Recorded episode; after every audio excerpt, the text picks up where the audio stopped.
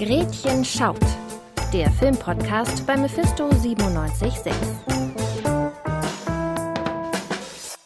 Zwei Monate ist es jetzt her, dass die US-Truppen aus Afghanistan abgezogen sind. Seitdem und auch schon vorher haben viele Menschen versucht, das Land zu verlassen. Aber Fluchtgeschichte in Afghanistan ist nicht neu, sondern schon Jahrzehnte alt. Im diesjährigen Doc werden viele Flucht- und Migrationsgeschichten erzählt. Wir schauen uns heute davon zwei an. Einmal der Anima-Doc-Film Flee und das Porträt Nassim. Damit begrüße ich euch zu unserer zweiten Doc-Sonderfolge. Ich bin hier mit Vincent Schmidt. Hallo Vincent. Hallo Charlie. Wir fangen erstmal mit dem Film Flee an. Vincent, magst du mal kurz erzählen, worum es da geht? Der Film besteht aus einer Reihe von Interviews eines afghanischstämmigen Mann, der die Geschichte seiner Flucht erzählt und wie er als Kind mit seiner Familie über die Sowjetunion und vielen Irrwegen irgendwie dann nach Dänemark gekommen ist. Neben der Flucht spielt es aber auch eine große Rolle, wie er aufgewachsen ist als schwuler junger Mann und wie er gelernt hat, sich selbst zu akzeptieren in einem Umfeld, das teilweise noch nicht mal ein Wort für Homosexualität oder Schwulsein hat. Und diese Interviews wurden dann eben im Nachhinein noch animiert. Wie sehen denn diese Animationen aus? Die Animation ist immer so eine sehr liebevoll gestaltete Zeichentrick-Animation, würde ich sagen. Aber was das Besondere ist, ist, dass das nicht konsistent durch den Film der gleiche Animationsstil ist. Es gibt Passagen, die nicht schwarz-weiß, aber sehr entsättigt und quasi ohne Farben oder mit wenigen Farben sind.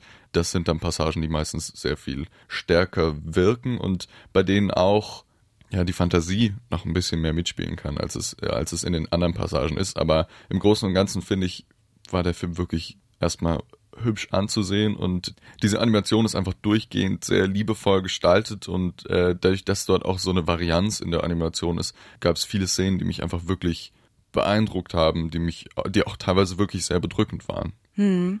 Es gab in dem Film wirklich Stellen, wo ich mir gedacht habe, der berührt mich jetzt.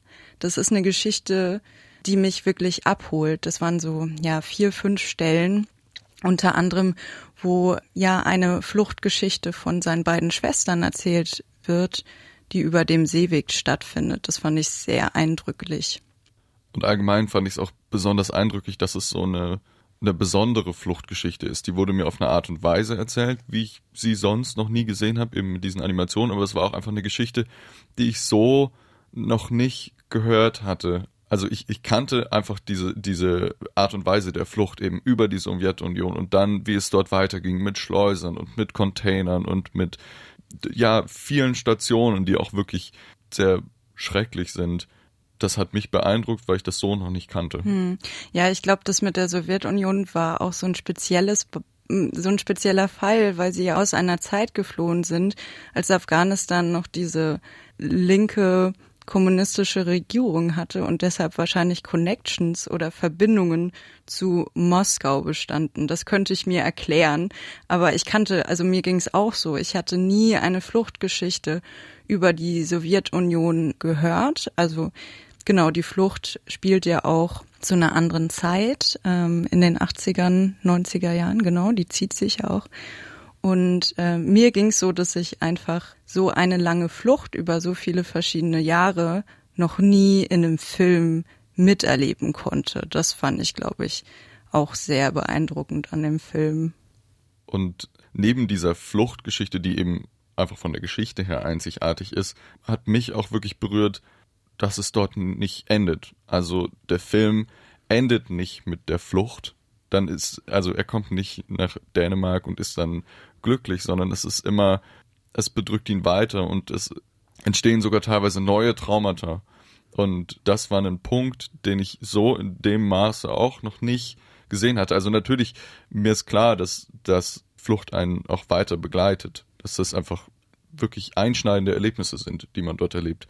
Aber wie das dann sich wirklich auf das Leben dieses Protagonisten auswirkt, das habe ich so noch nicht gesehen. Mhm. Ja, diese Geschichte, die er erzählt, ist ja quasi in der Vergangenheit. Und so wie wir ihn jetzt kennenlernen, wirkt er eigentlich wie so ein Mann, der mit beiden Beinen auf dem Boden steht, der erfolgreich ist, der was erreicht hat, der jetzt in Dänemark wohnt, einen Partner hat, die zusammen leben, was eigentlich völlig trotzdem trägt er natürlich was mit sich. Und woran man das auch voll gut sehen kann, finde ich, ist, dass der Regisseur, der den Film gemacht hat und auch die Interviews ja mit ihm äh, geführt hat, ein ganz langer Freund von ihm eigentlich ist, ein Schulfreund. Und der Protagonist seine Fluchtgeschichte ihm das allererste Mal erzählt. Das muss man sich erstmal vorstellen, dass die jahrelang befreundet waren und zusammen aufgewachsen sind und ja, der Protagonist jetzt erst den Mut hat, seine Fluchtgeschichte zu erzählen, ohne vielleicht so viele Konsequenzen daraus zu tragen. Auf jeden Fall meiner Meinung nach ein sehr, sehr sehenswerter Film der mir sehr gut gefallen hat, der mich wirklich berührt hat. Jetzt kommen wir aber zu einem anderen Film, nämlich zu einer Frau, die schon während ihrer Flucht ihre Geschichte erzählen möchte. Wir sprechen jetzt nämlich über den Film Nasim. Charlie, magst du vielleicht kurz sagen, worum geht's in dem Film? Mhm, gerne.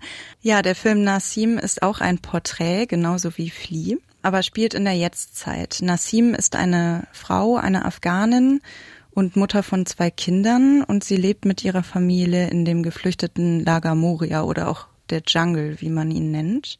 Der Film begleitet hauptsächlich ihren Alltag bis zu dem Brand äh, im September 2020, aber bis dahin ist ihr das Kamerateam eigentlich die ganze Zeit gefolgt. Das muss man auch zu dem Film sagen. Der Film ist, viele Bilder werden uns einfach hingelegt, ohne sie zu kommentieren. Das sind einfach Bilder, die dort aufgenommen wurden, die teilweise auch wirklich erdrückend sind. Einfach diese, diese Bilder zu sehen, zu sehen, wie die Menschen dort leben. Aber das Ganze wird auch nicht kommentiert durch zum Beispiel Interviews, die mit den Menschen dort geführt werden, sondern wir sehen nur die Menschen, wie sie dort leben. Und das ist einerseits cool, weil ich habe noch nie vorher in, in keiner journalistischen Berichterstattung so sehr gesehen, wie die Menschen dort leben wie die, was sie in ihrem Alltag machen, wie sie arbeiten, wie sie vielleicht auch mit der Situation während Corona umgegangen sind und so. Aber teilweise hat mir dann noch, also hätte ich mich gefreut, mehr, mehr Hintergrundinformationen zu bekommen. Ich habe oft zum Beispiel einfach Leute kennengelernt dort und wusste nicht, wer diese Leute sind. Das wurde nie gesagt und man konnte sich vielleicht irgendwie erschließen, okay, das ist jetzt die und das ist der, aber da dachte ich mir, manchmal wäre es vielleicht auch cool gewesen, noch Hintergrundinformationen auch über ihre Vergangenheiten und so zu bekommen. Hm, das stimmt, da bleibt der Film wirklich an manchen Stellen ein bisschen nicht schwammig, aber nebulös. Es gibt aber auch einen Grund dafür, warum der Film genau so gestaltet und konzipiert wurde. Ich habe mich ja mit den beiden Filmschaffenden unterhalten, ich habe die interviewt und die haben begründet, weshalb sie genau diese Art des Films, sich genau für diese Art des Films entschieden haben. Ähm, ich glaube, für uns beide war das von Anfang an relativ klar, dass wir diese Form wählen würden. Ja, eine sehr klassische Form, die wir aber beide sehr gern mögen. Dazu kommt, dass wir auch beide eher schüchterne Menschen sind, wenn man das so sagen kann. Und dann ergänzt sich das ganz gut. Und wir glauben, auch wenn es, gibt einen riesen Diskurs im Moment, zum Glück im Dokumentarfilm und im Journalismus über die Anwesenheit der ähm, Filmschaffenden oder äh, Schreibenden und Filmenden ähm, in, in den Geschichten, die sie selber erzählen der ist unheimlich spannend und trotzdem glauben wir, dass ähm, die Idee ähm, einer Person oder mehreren Personen eine Bühne zu geben, auf die man sie, sich nicht selber gleichzeitig stellt, dass das immer noch eine sehr valide Idee ist. Ich finde auch, dass dieser Ansatz, den sie dort verfolgen, einfach die Bilder für sich stehen zu lassen, ist ein, ist ein super interessanter Ansatz und kann ich auch sehr nachvollziehen. Um, wie gesagt, nur manchmal hätte mir das ein bisschen gefehlt, aber dadurch, dass sie einfach diese Bilder auch einfach so stehen lassen, finde ich, ist dieser Film teilweise auch einfach unbequem. Es ist nicht jetzt vielleicht im Vergleich zu Flea, der sehr spielfilmhaft ist, ist dieser Film einfach, man sieht lange Zeit Leuten beim Warten zu, beim ihre Probleme diskutieren und so. Und wie schlimm dort auch die Verhältnisse sind. Voll. Du hast ja auch kurz nachdem wir aus dem Kino gekommen sind zu mir gesagt, irgendwie hat er sich sehr lang gezogen. Also nicht langweilig, aber er war irgendwie sehr lang.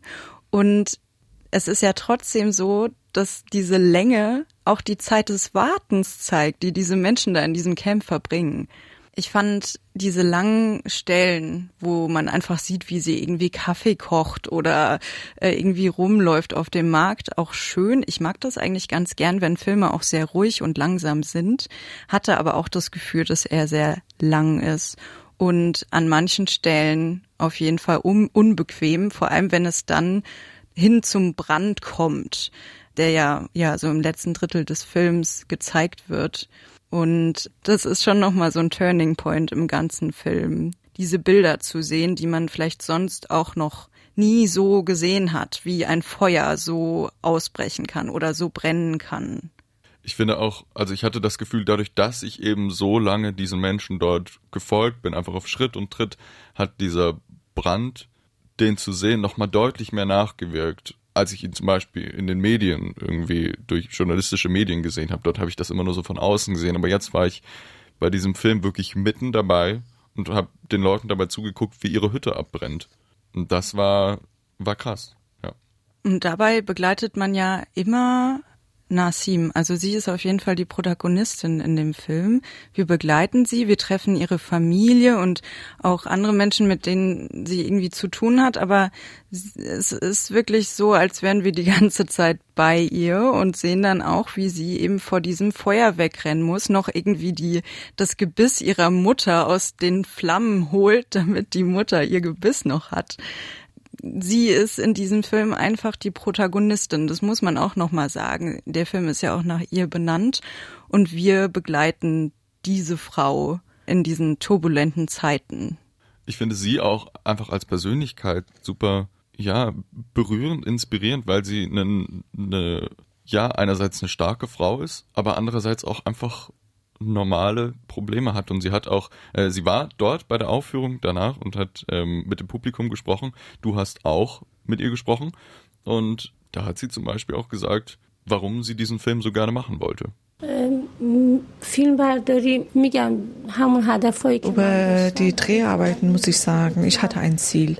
Und mein Ziel war, der Welt zeigen, was hier der Zustand ist. Und ich habe das Glück gehabt, dass ich mich äh, mit äh, Olli und äh, Arne getroffen habe. Also ich glaube, dass wir nicht, nicht den ganzen Zustand, nicht was tatsächlich passiert ist, aber ein, wir könnten einen Blick, einen Überblick geben, dass die Welt diese Situation sehen kann. Und das war für mich selber eine positive Erfahrung du hast es gerade schon gesagt, ich habe mich mit den Filmemachern unterhalten und auch mit Nassim, mit einer Dolmetscherin.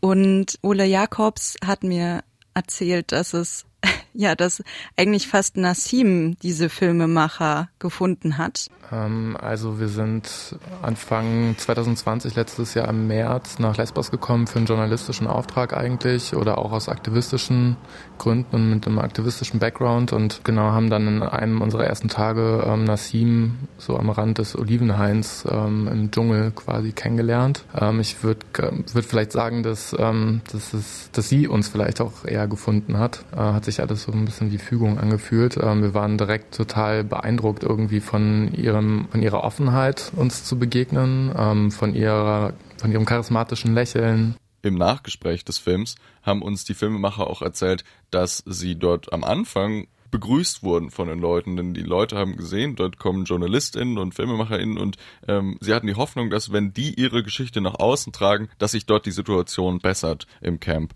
Und mit der Zeit hat sich nichts gebessert. Und dementsprechend war dann auch viel Frustration wohl zu spüren für die FilmemacherInnen, was wirklich schade ist.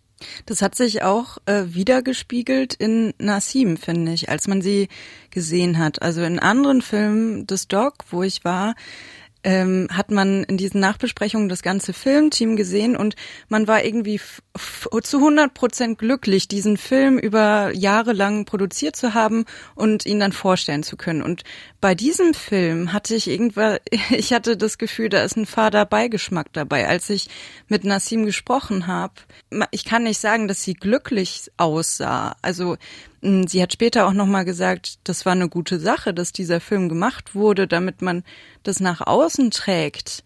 Aber es ist für sie trotzdem belastend, darüber nachzudenken und äh, wie wir auch in dem vorherigen Film Flea das schon gesagt haben, dass äh, diese Fluchterfahrungen auch über die Flucht hinausreichen, dass die Traumata, ja, dass man die mitnimmt und erst später verarbeiten kann und das wahrscheinlich jahrelang dauert. Genauso ist es in diesem Film auch und ich finde, das hat man ihr angesehen.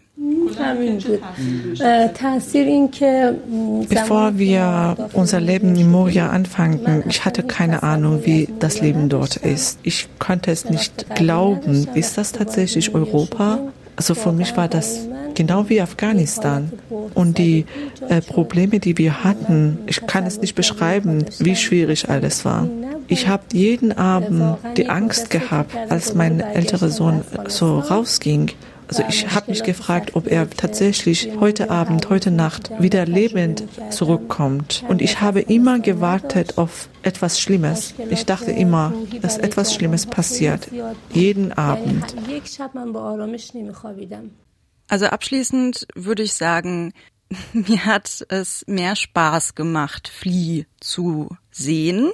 Er war sehr schön animiert und hatte so einen Spielfilmcharakter. Man hat den sehr gern angeguckt, auch wenn er bewegende Momente hatte in dem Film.